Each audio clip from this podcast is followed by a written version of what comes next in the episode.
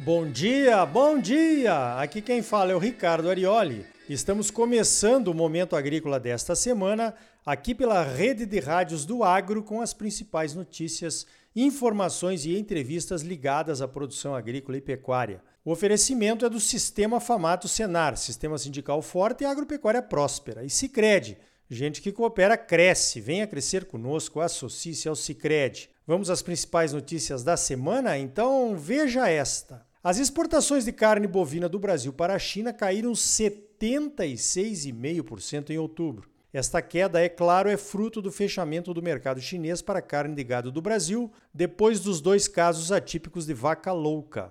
Mas nem só de exportação de carne bovina para a China vive a nossa corrente de comércio com o gigante asiático. As exportações totais do Brasil para a China em outubro cresceram 14,3% em comparação com outubro de 2020. Exportações de quase 6 bilhões de dólares e importações de quase 4 bilhões e meio de dólares geraram uma corrente comercial de 10 bilhões e meio de dólares e um superávit de 1 bilhão e meio de dólares a nosso favor. Ou seja, apesar do fechamento do mercado de carne bovina, a China continua sendo nosso principal parceiro comercial. Exportamos minério de ferro, soja, óleos brutos de petróleo, celulose e algodão. E também exportamos aeronaves e peças de reposição.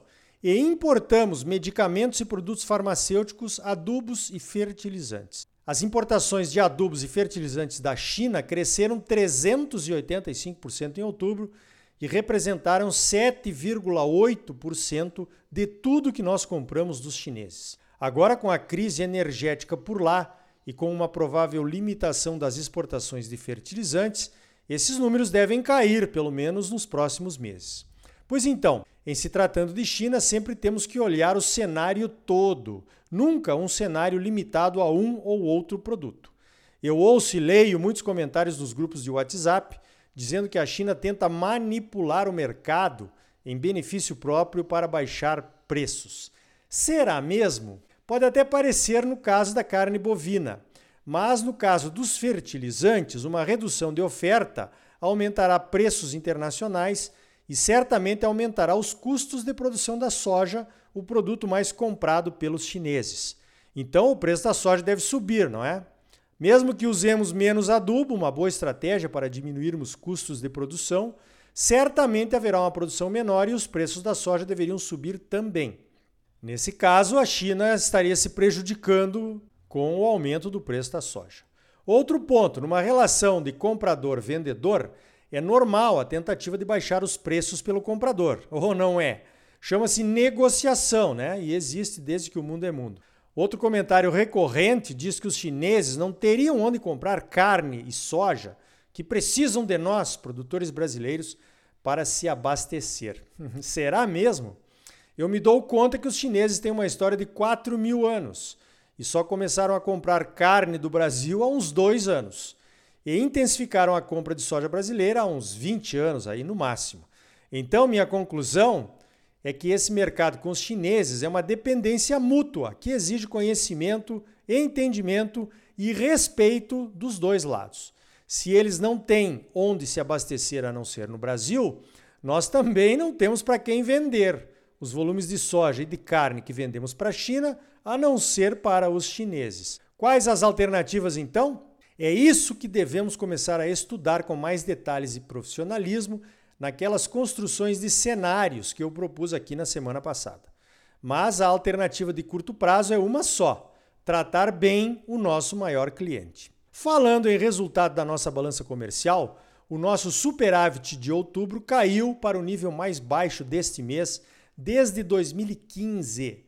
Em outubro, exportamos 2 bilhões de dólares a mais do que importamos. O saldo caiu, mas nossas exportações totais foram recordes. A culpa da queda no saldo foi das importações, que subiram quase 55%. O aumento das importações tem a ver com a recuperação da nossa economia e também com as importações de fertilizantes que subiram barbaridade e também, é claro, com os preços internacionais do petróleo. Falando em preços do petróleo, os preços dos combustíveis aqui no Brasil não param de subir. Na tentativa de segurar um pouco esses preços que causam inflação, o Conselho Nacional de Política Fazendária, o glorioso CONFAS, decidiu congelar o valor do ICMS cobrado nas vendas de combustíveis por 90 dias.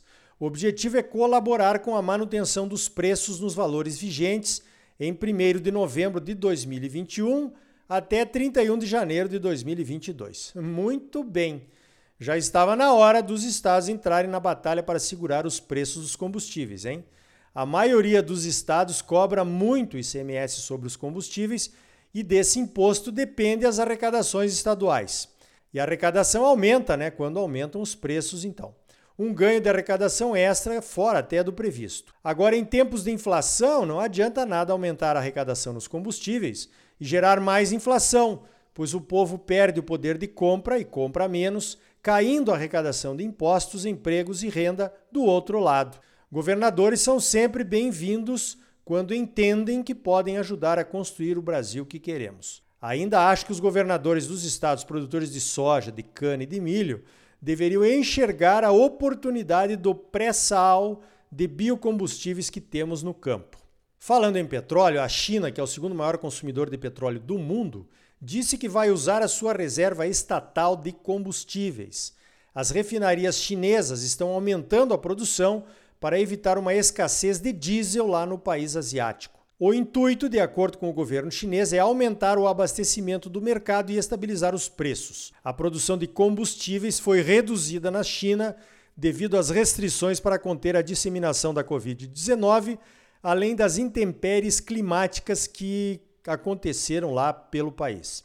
Mas o consumo de diesel se recuperou rapidamente, impulsionado pela crise energética que pegou o mercado todo de surpresa. Com isso, as emissões chinesas de gases de efeito estufa devem aumentar e as promessas de redução devem ficar para depois. Não é uma boa notícia, né, em tempos de conferência do clima, onde todos os grandes emissores de gases de efeito estufa querem parecer bonzinhos, hein? Por outro lado, a crise energética lá está causando aumento nos preços dos fertilizantes e dos defensivos. Então, como produtor que sou, não serei eu a condená-los pelo aumento temporário das emissões. Falando em biocombustíveis e conferência do clima, o empresário Erasmo Batistella, da BS Bios, uma das maiores produtoras de biodiesel do Brasil, falou lá na COP que os biocombustíveis já provaram ser uma solução real, viável e imediata para a limpeza da matriz energética mundial. A empresa BS Bios já produziu desde 2011 4,9 bilhões de litros de biodiesel, o que corresponde a 9,4 milhões de toneladas de CO2 evitados. Pois então, não precisamos apenas de políticas públicas para evitar emissões. As empresas privadas podem ajudar e muito, mas para isso temos que ter as políticas públicas que permitam esses investimentos da iniciativa privada com segurança e garantia de durabilidade. Né? O presidente do Banco Central, Roberto Campos Neto, também falou na COP e disse que as mudanças climáticas entraram nas análises de risco dos bancos centrais pois podem afetar a política monetária e a estabilidade dos preços. Ele participou aqui do Brasil por videoconferência, que foi retransmitida no estande do Brasil lá em Glasgow. Quando acontece um evento ambiental como secas, enchentes ou furacões, a produção de alimentos pode ser atingida e isso se reflete nos preços, na inflação e na própria economia do país. E, por consequência, pode afetar a política monetária. Então, os bancos centrais podem ser financiadores da transição para uma economia mais verde. Segundo ele, a transição para uma economia mais verde é mais difícil do que se imagina, mas é necessária, incluindo a precificação do carbono emitido ou evitado, um dos grandes temas lá da conferência, talvez até o mais importante. Daqui a pouco vamos voltar a esse assunto direto de Glasgow, aqui no Momento Agrícola. Se você ainda acha que essas questões de mudanças climáticas, reais ou não, não vão te afetar, veja esta. Dez das maiores empresas globais de comércio e processamento agrícola do mundo emitiram uma declaração conjunta onde se comprometem com um roteiro setorial para ajudar na redução das emissões de gases de efeito estufa. O compromisso assinado se chama Rumo a uma cadeia de grãos livre de desmatamento e conversão. Entendeu? As empresas são a Amage, a ADM, a Bunga Cargill, a Golden Agri Resources, a JBS, a Luiz Dreyfus, a Olam, a Vilmar e a Viterra. Então, meu amigo, as pressões estão chegando cada vez mais perto. E eu te pergunto: vamos ficar sofrendo as pressões mesmo sem merecer? Ou vamos nos posicionar a favor das pressões, da produção legal, do compliance, a legislação, transferindo a pressão a quem realmente causa os problemas? A pressão acaba nos produtores, sempre. Temos que reaprender a trabalhar em conjunto. Se não estivermos na mesa de negociações, seremos a mercadoria negociada pelos comensais. Pense nisso. No próximo bloco, o primeiro simpósio sobre sistemas intensivos de produção do algodão brasileiro é na próxima semana. Começa na terça-feira, dia 9, e está muito bem organizado com assuntos interessantíssimos para todas as culturas.